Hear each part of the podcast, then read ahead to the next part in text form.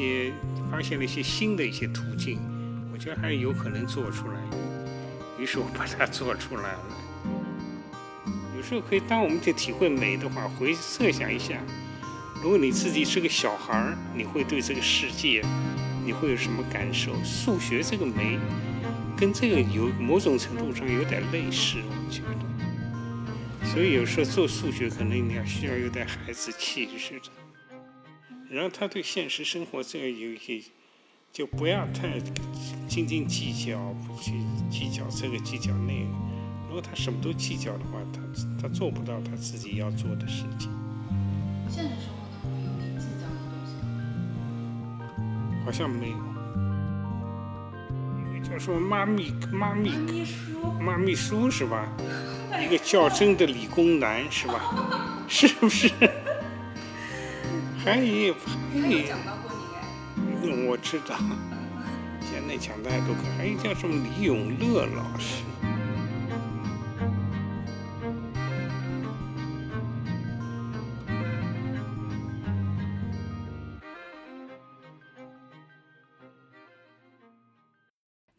欢迎收听大哥爱思考，我是扣子。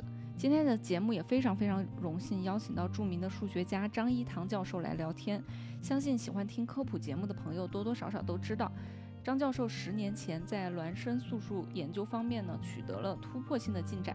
他证明了孪生素数猜想的一个弱化形式，在不依赖未经证明推论的前提下，发现存在无穷多个之差小于七千万的素数对。从而在解决孪生素数猜想这个重要的问题的道路上呢，前进了一大步。甚至有人认为啊，他对学界的影响将超过陈景润的一加二的证明。张教授也因此获得了二零一四年的科尔数论奖。孪生素数猜想啊，是数论当中著名的未解决问题。这道题的题面也非常简单，可以描述为。呃，存在无穷多个素数 p，使得 p 加二也是素数。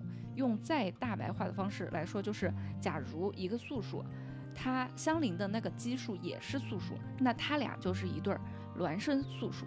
而这个猜想就认为呢，这样的呃孪生对儿有无穷多个。那在那之前呢，数学界普遍认为这道题是不可能被证明的，至少是有生之年是不可能被证明的。但是张老师就漂亮的证明了有无穷多个素数对儿，它们相差都小于七千万。虽然从七千万到二听起来还是很遥远啊，但是这个方法呢，为这道题打开了一道新的门。后继的数学家用这个方法，现在已经将七千万的上限减少到了二百四十六。呃，如果大家对这道题本身感兴趣的话呢，有很多的科普节目和文章都有讲解，在这里我就不赘述了。今天和张老师聊天的话题，更多的是对他个人的好奇，以及作为一个旁人看来少言寡语，也不爱用手机，总是在沉思的这样一个数学家，他是如何看待这个世界的。好啦，废话不多说，大家听节目吧。谢谢谢谢张老师今天没问题。今天接受这个采访，抽时间来跟我们聊天儿。先聊天儿吧，就算。在思考什么难题吗？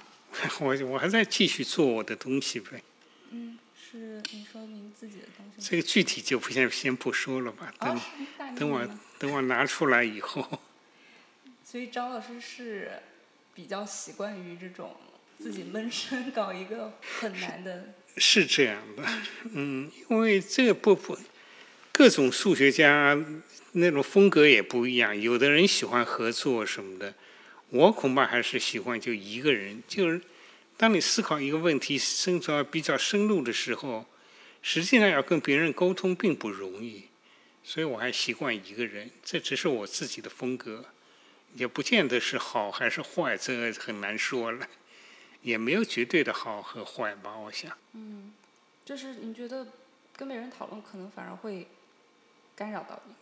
对，而且当你的思考进入到一定阶段时候，你很难有些东西只有你自己心里头，你它是一可以说它是一种直觉的东西或者什么，在你心里头有，你要把它表达出来让别人听懂，可能都是很困难的，会有这种情况。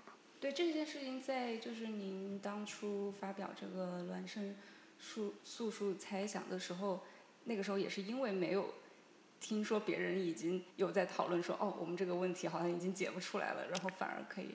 是这样的，如果我听说了，那是二零零八年，在当时我在东海岸、西海岸是有一个研究所，把专家都请去了，就讨论这个问题。这好像就最后就差那么一点，看能不能过去。但最后的结论是非常悲观的，谁都觉得不可能做出来。有人说他有生之年大概也看不到这个问题的解决了。而我呢，跟这个我跟这个是一无所知，我也不甚至都不知道有这个会，所以我觉得我的感觉跟他们还不一样。我想了一些，发现了一些新的一些途径，我觉得还是有可能做出来。于于是我把它做出来了。嗯，你想到这些新的途径，您有没有办法可以跟我们门外汉大概形容一下，那是一个什么途径？嗯。这个怎么讲呢？都是也是在别人这里一个基础上，后来就是说，就是对别人前人做的东西觉得不满意，觉得他就是不够灵活，他不需要就是要做到把什么东西都给 cover 住，我只要挑出里头我们就是专门需要的那些东西，而且你挑出来这个新的东西，你发现它又跟另外一个。另外一个那个 topic 呢，好像又又发生联系了，于是把别的一种工具又可以用来解决这个东西。数学里头经常这样的，你能够找到新的工具，也许这个工具是是已经存在了，或者已经有一些初步的地方，但你能够把它用到你自己的问题上，这有时候也是很困难，也不太容易的一件事情。但往往数学的发明经常是这样的。那你选择什么样的问题去研究呢？这个我觉得大家还挺好奇的，因为每次您都是选择特别难的那种题，感觉。嗯，这是可能是我的一种习惯吧。我我有一次我在还是在东部普林斯顿一个餐馆吃饭的时候，他那个那签就那小条什么的那些。上就是那种什么 fortune cookie 里头那，那条上有一个那张条，后来我一直留着。他说：“你人生最有意思的事情啊，是做别人说你做不到的事情。”后来我发现这个很合我的胃口，我有时候可能就是这样的。当然，我也不是就是随便乱选，一点路子都没有的，就是觉得有一些新的路子，这些问题很难。但我能想的跟别人不一样，我发现我能找到一些新的路子，我就往那儿去做。当然，严格讲数数学里，尤其数论里头所有的问题，其实其实我都想做，但能做出多少或者有没有希望做出来，那你不能随便说的。就这样。您当初发表的这个孪生素数的呃研究。根据您发表的方法，现在已经就是从七千万呃降到现在好像是两百四十六。两百四十六，对。嗯，那您但是您好像我看之前之前的那个采访说，您觉得如果真正想要降到二的话，可能要采取新的方法。是这样的。嗯。二降不到，但二二四六能不能再降，是有可能再降一点。不过我也不想再再再这么做了。啊？为什么？因为我我觉得我还有别的东西要做。嗯，因为当初其实您也算是就是用了一个新的方法。对。对，然后所以你觉得，那现在就是你觉得反正尝试新的方法也没有兴趣，想要去尝试新的难题了。这新的难题换题目了，已经。换题目。像孪生素数问题也是，然后还有什么？呃，大家大众都知道的巴呃巴德哥和猜想，太紧张了。嗯哥猜哥猜，对，就是大众都知道这些问题。那嗯，原因就是他的问题本身，就是小学生都可以看得懂。是这样的。但是他的解法后面非常难。非常，这这就是数论的特点。对，我我记得好像您在有一个采访里面有说过，就说。您觉得这个是非常迷人的地方，这是数学的美，很迷人的一个地方。是的，它的美就是因为，如果它一点都不难，谁都随便都能做出来，那你也没有什么美感的问题了。就是说，它看起来简单，但实际上这样做又非常之不简单。某种程度，它在挑战人人的人类的智力。我我喜欢这种挑战性，这种美是在这个对智力的挑战里头体现出来的。这就为什么我喜欢它。这种美就是能跟我们这些门外汉形容一下吗？那是一种什么美？我们可能感觉不到。嗯，这个你要如果给你给一个小一个充满好奇心的一个小孩儿，你体会一下他会怎么样？哎，怎么可以这样？怎么会有这样的数数对？怎么会有无穷多那么多对？到底有多少对？是不是就数不尽的？我们都不用“无穷”这个词，那这小孩他会觉得，哎呀，这个太有意思了，怎么会这样？也许他都不懂，不懂怎么证明啊什么的，但他可能一下会被吸引住，觉得这非常有价、有意思。我说这也是一，这就叫所谓的美吧。有时候可以，当我们在体会美的话，回设想一下，如果你自己是个小孩儿，你会对这个世界，你会有什么感受？数学这个美。跟这个有某种程度上有点类似，我觉得，就是一个小孩看这个世界，你大人都是司空见惯的，但这小孩是充满了这种好奇心啊，觉得什么都是都很新鲜什么的，可能有点类似，所以有时候做数学可能你要需要有点孩子气似的。哦，是。嗯。您可以讲一讲，就是当时。发现想到这个解法，然后我我有看过这个故事，就是说哦，您在您朋友的后院，嗯，对，然后突然想到，他那个时候吧，我的想法已经形成了，是两两大块，我从不同的方向，从这方向我做出一块，这个方向做出一块，我知道这两块能够嗯。能够把它结合起来，就是这个结果就就出来了。但这两块好像总是差一点，结合不起来。后来，后来就那一次呢，我干脆就跑到朋友家去了。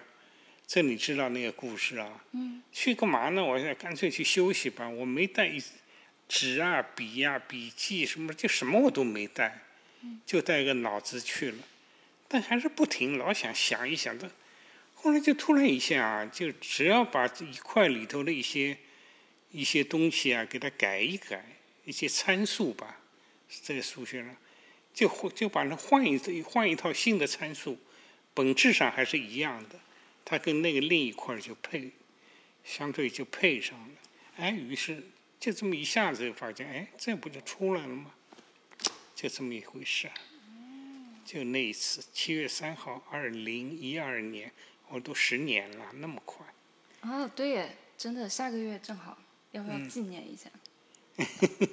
还要纪念一下。可以啊，这是这是很重要的日子，对。这个后来我才知道，二月就二零一二年七月三号，就我有灵感那一天，正好是那欧洲联合那个核子研那个加速器发现那 Higgs 粒子的那一天。哦。就那一天，就那一天。听起来就是您很喜欢在任何时候思考。形容一下您的一天是什么样子？一个数学家的一天。就 我很难说，我工作多长时间。有时候我在那儿写啊，我打电脑，有时候需要。但像这次我跑这儿来。也就把那些东西再回顾一下，就是一些自己做的一些细节，再给他回顾一下。那你说我在工作一天，我大概得想十个钟头吧，恐怕，甚至可能更多。就是我也不跟别人说话，我自己在想我的东西，别人有时候也就不知道我在干嘛。反正这这就我的习惯，就是。嗯，就是您您确实是一个感给人感觉就是话。比较少的人，但其实是因为一直在想问题。平时话少，我今天我话好像也不算少吧。今天是，很感谢。我还担心就是万一，因为上一次遇到你，然后我就感觉，哦，张老师好像话比较少，我还想说哇，我要做一个音频节目，要是张老师话少，我该怎么办？我这我这这我理解，你要采访，当然我得说话了，我要不说话，你这干什么这叫没有没有，嗯我觉得数学家就是像您，也是就是过非常简单的这种生活，然后我对别的东西没太多追求，对物质什么的，嗯您连微信都没有。我这个主要是怕耽误时间。哦，是吗？嗯一个我也不觉得没必要跟很多人联系什么，当然我有 email 了。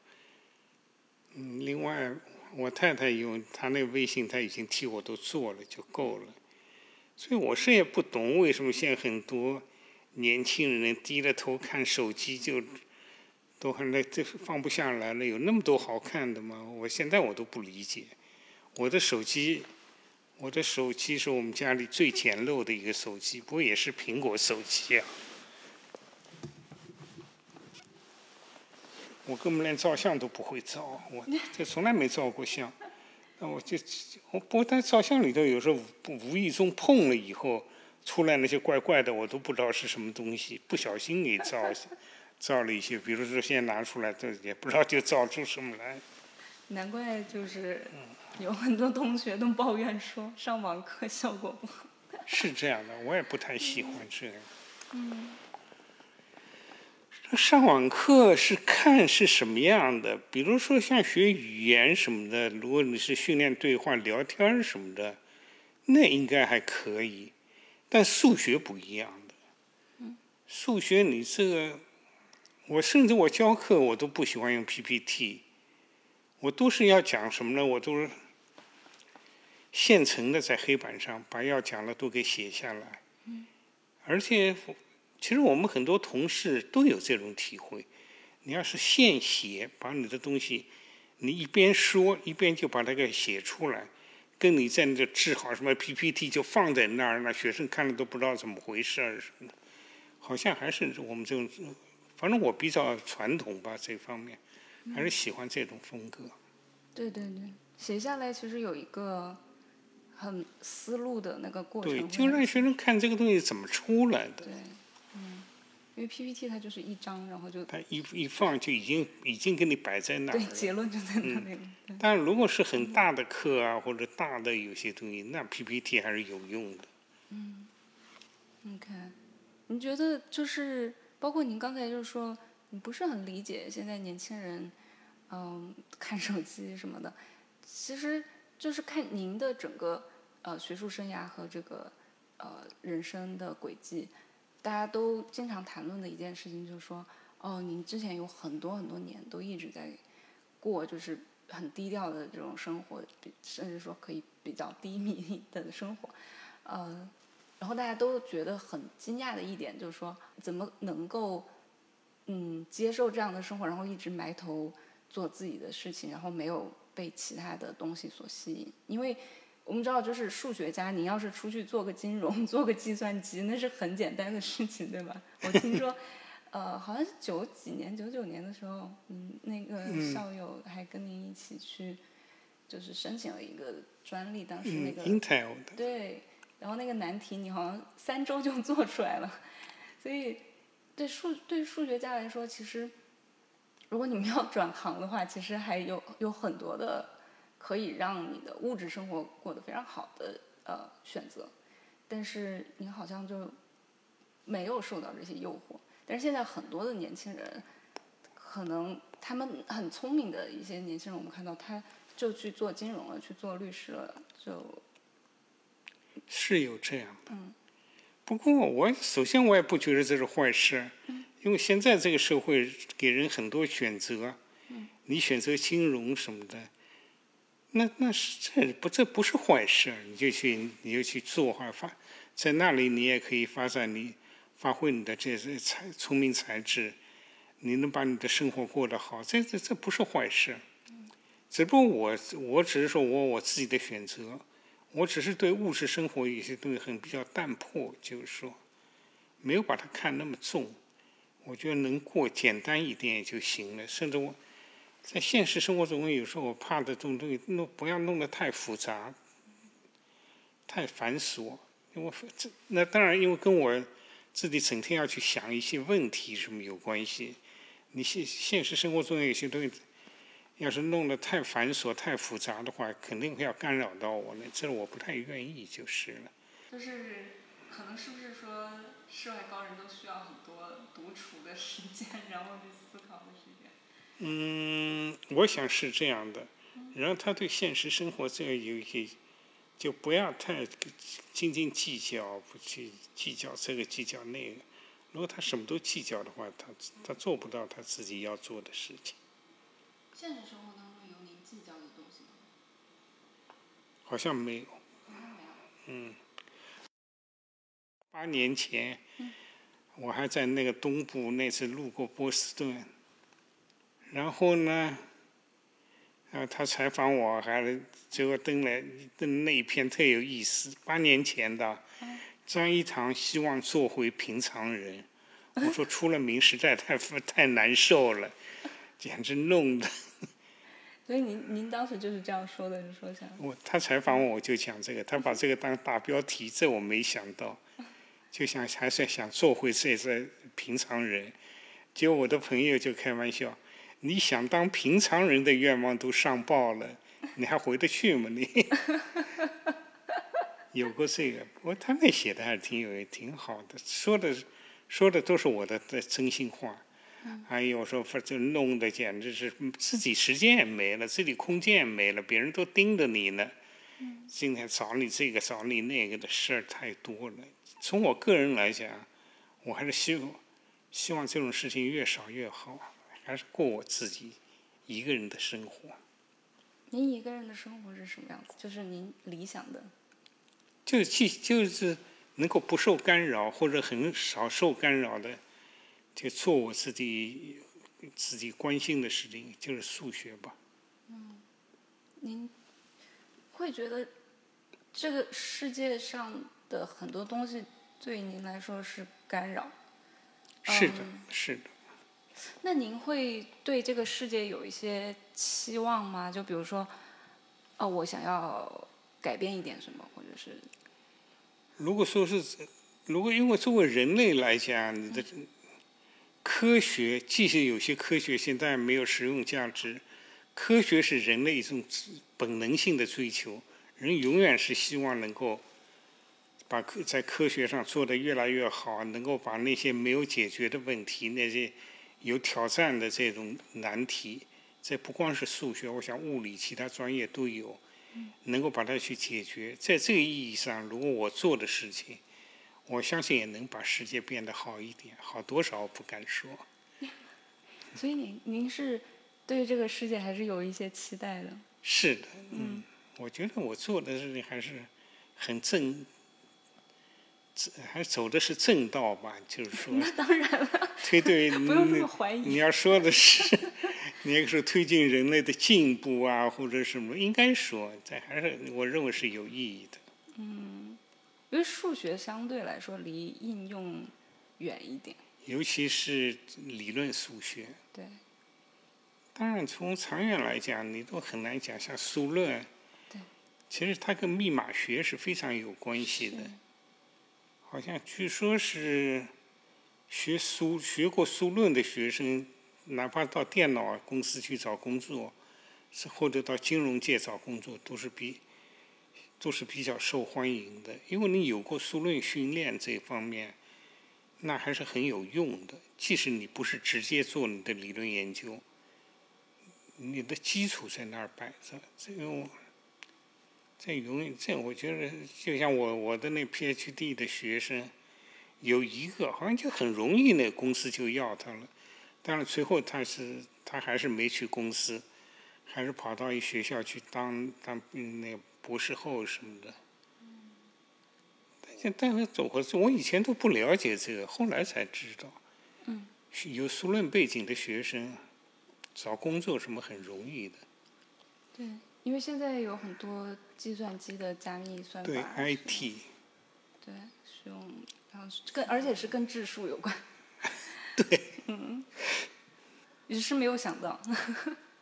嗯，我我听说过一些，不过我我不我不不关心，但就因为我的学生要毕业，就我我我才知道有这个事情，就他们找工作都很容易，当然我也很高兴了。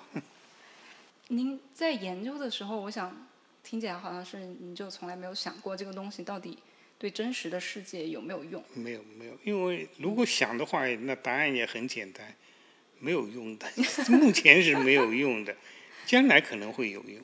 嗯但是看到如果真当它有一天应用上了，还是蛮高兴的。那当然了。嗯。但这个恐怕不会那么快吧？我想。嗯看到您的成果，假如呃被应用在了实际生活当中，然后这种成就感，嗯、会很大吗？还是说，我想会很大的。因为这也有一点就是你开始都没有料，没有那个这这预料到的这个东西，突然一下来了，我觉得还是挺应该这还是很有成就的。嗯。但愿这一天能到来。计算机这行业的人要加油了。嗯，但是解出一道难题的成就感应该是最大的？那本身当然了，不过我这我这次做的这个也有点超出我的预料，没想到引起反响那么大，可以说全世界都都震动了，简直是。那时候刚出名的时候，《纽约时报》、波士顿环球报、印度的、日本的、法国的那个，那时候就是就是我就是用电话嘛，嗯那个采访就是不给接连不断的，简直，我在当时我都没想到。然后很快就在想，我想要做回凡人。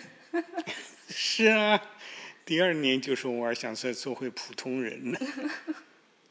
吸引您的还是还是解题本身，嗯，就是吸引我的还是一种兴趣吧，就是还是爱好这些东西，觉得这个东西很有意思，也有点就是不服输，喜欢接受挑战，在智力上的挑战这一方面的一种 motivation。最快乐的时候是什么？就是解解开题，还是想到。嗯，应该是吧。我有这个科普的节目之后呢，就有一群很喜欢科学的听友在群里面，然后我们经常讨论到一个问题，每次讨论到大家都会写很多很多讨论的一个问题，就是说数学是发明还是发现？因为就好像别的学科大家都觉得很自然可以接受，就是比如说物，不管是物理、生物还是什么，它都研究客观的这个世界，但数学是什么？应该是发现，但有的是在中间，你要是找到一个新的方法，不都是很那抽象的，叫叫发明，其实也未尝不可，但严格讲应该叫发现。我们也很少用数学发明这个词，都一般我们都是用发现。对于人类来说，数学到底到底有什么意义？嗯，这个呢，如果从历史上来讲，那数学太有意义了，而且总有很有意思的，很多个伟大的科学发明，都是数学在在前面已经打头阵，人先把数学就是做好了，然后当时可能也不觉得有什么意义，最最典型一个例子就是那个黎曼的就那个几何学，这我就具体不讲，它是一种新的几何。这个几何就假定这个空间不是平不是平直的，是它是在各个地方是近似平直，它在局局部一个点上近似可以是个平直，但整体不是平直的。黎曼那时候想出这个的时候，那是一八五四年，他的他在哥林根大学的一个演讲就讲这个。据说当时所有听众中间只有一个人听懂了，高斯。不过高斯第二年就去世了，已经很老了，七十多岁。高斯能听懂，而且他这个东西，当时若是有什么用，谁也不知道。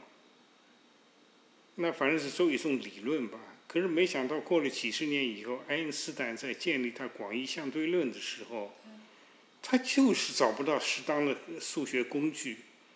然后呢，他就问他的朋友，这样的格鲁斯曼还是什么的，人告诉他，哎，黎曼的几何你不就可以，就给他用上了。那你说这现在当然是黎曼几何是指那广义相对论，广义相对论据说对现在这个 G GDP 啊不 GPS 那个定位都要考虑到它的效果呢。你能说这没用吗？可是这个背后背它的背景基础就是黎曼的几何学啊，所以数学还是有用的，只不过它从古代到现在都是这样。那数学刚出来，确实谁也看不出它有什么用。也许是人的本性，就以作为美的欣赏，把它摆在那儿，一种不比那个还更高档。反正就是摆在那儿，大家也可以欣赏，就这这个很好，就是。但没想到几十年以后什么的，它能在物理学上什么上就都用上了。实际上，数学从长远讲，它都是有用的。就像数论里头，它的密码学，现在用用的就是数论啊。那你比如说像化学那个什么，二零零零零几年还是什么？二零一零年还是什么？一个以色列一个化学家得了，因为他发明了准准晶体，就得那诺贝尔化化学奖。其实这个晶体的那个排列啊，有多少种可能性，弄到最后都是数学问题。可能有些问题现在还在数学上也没有解决，所以对数学一方面，我我现在我是也没想它了。这燃烧速度到底有什么直接用处？但也许你你发展起来这个方法啊，或者什么的，将来可你可能都会有用上的。你会你会觉得数学家是一群就是像艺术家或者是哲学家一类的人，就是他在研究一些好像跟这个世界嗯关系不大的东西，但是普通人会觉得，啊你在研究这个东西跟我生活有什么关系？会普通人会有这个感觉的，包括他本人也说，这跟生活，如果说他靠这个来吃饭是另一回事了。总的讲，跟这现实生活好像关系是不大的。他本人他也知道这一点。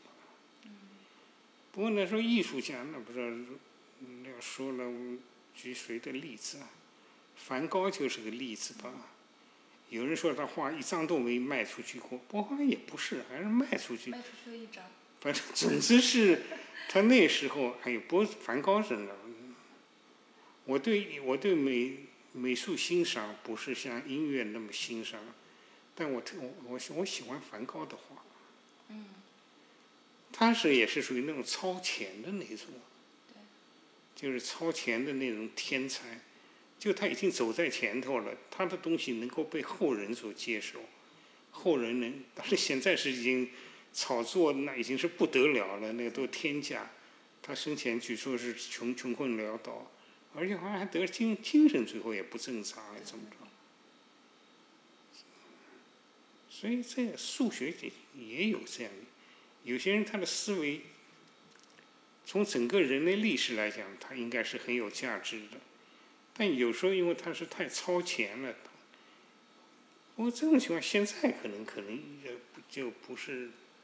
太大，这种可能性不大。那历史上也有一些数学家，他当时那个东西谁都看不懂他在干什么，可是到最后就发现就特别有意义。不过我倒是还不这样，我一出来就被人承认，我算是 lucky 的。没有，就是您之前也蛰伏了很多年呀。嗯，但我我不我不觉得遗憾，不都是这么过来了吗？我没有觉得，我那个东西我看的比较淡。如果说我太去计较，哎呦，别人过得比我好，别人挣钱比我多什么的，那也许我也做不下去，我也不会做数学。走的比全人类要超前的那些人，应该是挺孤独的。应该是这样，因为确实你有时候，尽管说现在我的数学我我都是得特别小心。都得把它就完全都做好，写的清清楚楚，我再拿出来，否则的话别人看不懂你。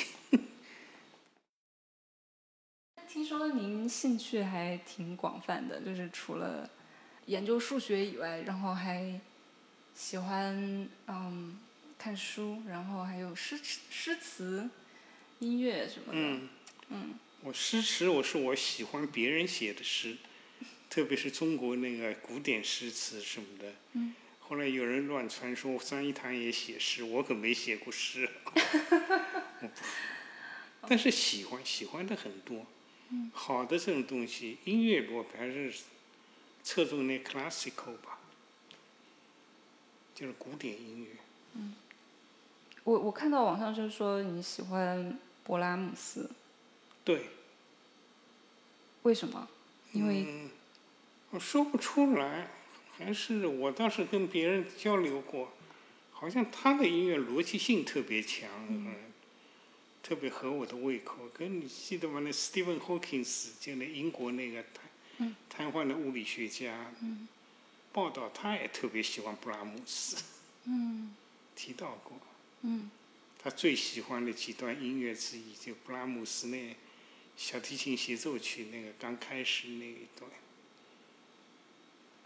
结构，我也很喜欢那个布拉姆斯那种结构，是的。也说不出来，毕竟我不是搞音乐的人，但就是爱听就是。最近有在看什么喜欢的书吗？推荐一个。最近没有，最近没有看什么别的书，就没事看看，嗯，要看看看历史书呢。最近在看，哦，是啊。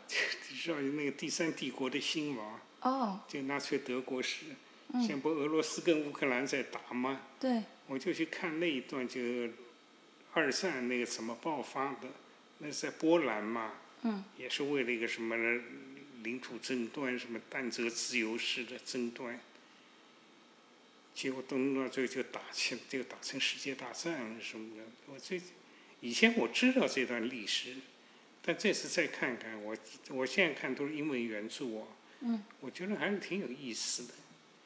历史，反正都反正都有兴趣，文学、历史、音乐什么的，美术可能差一点，但也有喜欢，也有些还是也挺喜欢，就是。那您那您去看这些别的领域的书，或者是不管是音乐还是嗯历史，呃，你会觉得对您的思考数学问题有什么灵感吗？从广义来讲，它谈不上灵感，但有的时候它帮你就是 relax 一下，你换一个思路什么的，就整个你心态这种思思维状态什么的，你就是换一下再回来，有时候可能更有更有帮助。但这不是直接的，不是说直接这么看小说看出什么灵感到数学上去，那好像不是。嗯所以就是只是换一下大脑。嗯，嗯调整一下你的大脑这个状态吧，嗯，那还是有用的。因为它毕竟是一个真的，就像您说的，是一个人类智力的极限挑战。对，每天挑战这么十个小时，会不会很累？那那倒不会太累。因为我这个要做的琐碎的事情也不多，就是我不用整天在那儿看手机啊，看这个看那个。现在是不是有个我我我我爱人他看，还有那个什么抖音啊什么的，偶尔有时候我也看一点，但是我觉得是乱七八糟的，看那东西干什么？这这是叫抖音是吧？对，抖音是有点太吵了。我只是个人的好奇，就是你你是一个怎么样看待这个世界的人？因为我不知道在一个数学家的眼里，这个世界是什么样子。然后，而且你又这么特别，就是啊，当然可能我接触的数学家也不多了，就是大家可能也也有很多都像您这样吧，就不是不是很在意这个是现实的社社会当中发。你你会看新闻吗？看，嗯，那你会有什么想法吗？嗯，不会太多，就是有时候看一下，就是，就像 YouTube 有时候就看一看，哦，你会看 YouTube？有有时候你看你看什么？看一些新闻实时事报道，不过有一些东西我不喜欢那种政治上偏向太重的那个。不过有时候也就看了一下，知道一些。那上也有一些科普节目，什么物理学啊，什么数学什么的，也有。哦，你看哪个科普节目？一个叫什么妈咪妈咪妈咪叔。妈咪叔是吧？一个较真的理工男是吧？是不是？还有还他有有，讲到过你哎。那我知道。还有其他有一些，反正有好几个人，反正有时候看看。还有谁？我很好奇。那我主要是妈咪叔他那个讲那个量子力学那，现在讲大家都看，还有叫什么李永乐老师，是吧？好像也其实也就这几个。李永乐老师也有讲到过你。嗯，有时有时候偶尔看看菜谱，有个叫老饭骨，我们好好做菜，你们好好吃饭那。因为我自己我自己倒是有时候，我我我们家里我是我是自我来炒菜的，哦，真的。嗯。哦。有时候对这个烹调还有一点兴趣。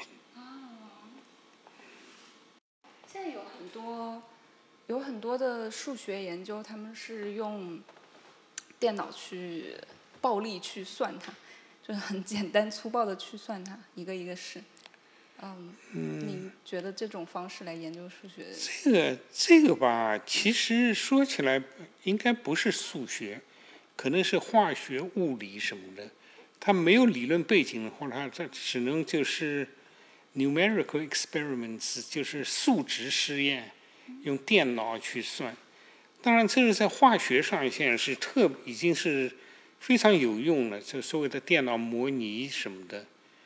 嗯，比如说像那设设计新的，就是研制新的药物，它就是它可能有有一亿种选择，那人不可能就一样一样，就但是就用电脑模拟，就电脑去算，应该这样，这我这样弄的话，能出来什么样的结果，什么样什么样，然后再来选择。这现在已经，现在的化学药物业那么发达，老是有新药出来。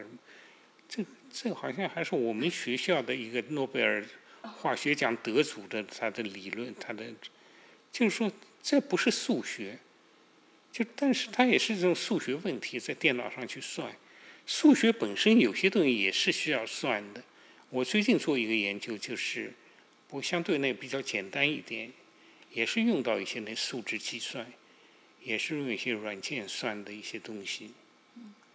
这个嗯，所以嗯，当然数学上那是一九七几年一个最很大的一件事情，就是解决了所谓的四色问题。嗯。你随便一张地图，你用四种颜色就能给它填满，就能把它给区域都分开来。再复杂地图，那有四种颜色就够了。那个它是用电脑算算的。它算是当时的电脑是美国伊利诺伊大学的电脑，进行了大概数数百亿次运算吧，花它的那个大电脑，花了一千二百个那工作小时，最后把所有的情况都给可能性都给列出来，一个一个去算，最后解决了。当时也是很震动很大的，但是后来呢，没数学还是走走他的路。那个并没有成为那个主流，嗯，不过前几年或者前十多年吧，有一个另外一个问题啊，这倒有点跟那个什么晶，什么晶体那个空间能不能把这一个空间给填满什么那个那个有关的，那个它也是那是也是所谓的希尔伯特的问题，现在被认为是解决了。那个他用的是还是全美很多大学的电脑连线，解了几十万个方程，把这个给解出来的。所以呢，它还是有用的，电脑还是有用，但是并不是说它就是数学数学的主流。啊，这里就顺便提一下，陈景润为什么那时候做的那么艰苦？他那个时候他只能用算盘，那时候还有一种叫计算尺。就那些东西，就那时候最简陋的工具，那哎呀，说实话要算一个二重积分，那就这费这这个费很大很大的劲儿，所以他最后他草稿只算了好几麻袋什么的。如果现啊，后来陈景论到了八十年代以后，那时候中国已经有那计算器了，他那计算器就天天都拿在手里，离不开，在那儿就摁。那已经比他那个过去那种笔算那已经是好多了。现在有很多东西其实用电是电脑是可以帮助的，但电脑还毕竟它不是数学的主流。你这个研究什么的，新的思想、新的发明，在目前好像这个人工智能也不能给你提供吧？对，嗯嗯，我记得好像是也是有一个有一个呃质数相关的问题，然后好像是有一个人证明了多少多少以上是成立的，然后再用计算机暴力穷尽了多少以下的嗯。啊，对对对，也这也是那素数三素数定理。对，但是，不过它还是它有很强的理论背景的，就是说也不光是就是算那，现在就是如果是他要算的数是在以亿为单位的话，那对电脑来讲都是很容易的一件事情。像那种情况的话，嗯，假如比如说一个猜想，然后然后在某个范围内，然后这个计算机把它穷尽了，然后说嗯，它是成立的，对，但是人还是没有想出一个逻辑上的证明。嗯，对，因为数数数什么这个数都有无限多个啊，一牵扯到无线，电脑是不不行的。嗯所以电脑能帮助你做一些，但是，但是最后还是靠你人的大脑。嗯所以人还现在还我们还不会失业，不会到时候来 A A I 把我们那有点远。把我们给代替了。对哎，你刚才说像那个计算机去筛选药物研发早期的这个方案，昨天晚上那个李开复，李开复的那嗯。个视频里面他也有嗯。说这个嘛，对，是，他还他是 AI 它可以它可以帮到一些啦，但是嗯。确实是不可能是，完全替。他那也是在 medical 就在那直接治病上。对他有讲好几个嗯。方向，然后有其中有一个好像是药物开发。对，你觉得这个社会上的人，大家是不是应该多关注科学一点？嗯，我觉得是这样的，而且对这种年轻人，这我以前就讲过的，如果你真的是还是会有很多人喜欢科学的，如果你真的喜欢的话，不要轻易放弃。我只能说这个了，以前我就说过，因为我自己做科普嘛，就是给大众看的这种，所以我会经常去想说，哦，那可能有很多的人他已经选择了自己的嗯领域嗯和道路，是然后那当然也是好的，但是、嗯但是我觉得，如果整个社会大家都更加相信和崇尚科学的话，那这个社会会更好一点。是的。对。还，行，谢谢你的采访。OK，谢谢、谢谢谢谢张老师的时间。好啦，经过一个多小时的折腾呢，我终于放过张老师了。特别感谢张老师能这么耐心的回答我这些无聊的问题啊！我总感觉我耽误张老师这么长的思考时间，是不是也给全人类带来了一些损失呢？嗯、总之感谢大家的收听。如果你喜欢我们的嘉宾，喜欢我们的节目，欢迎大家转发、点赞或者留下好评。更加欢迎大家在留言区告诉我们你的想法和感受。好，这期节目就到这里，再次感谢大家收听，我们下期再聊，拜拜。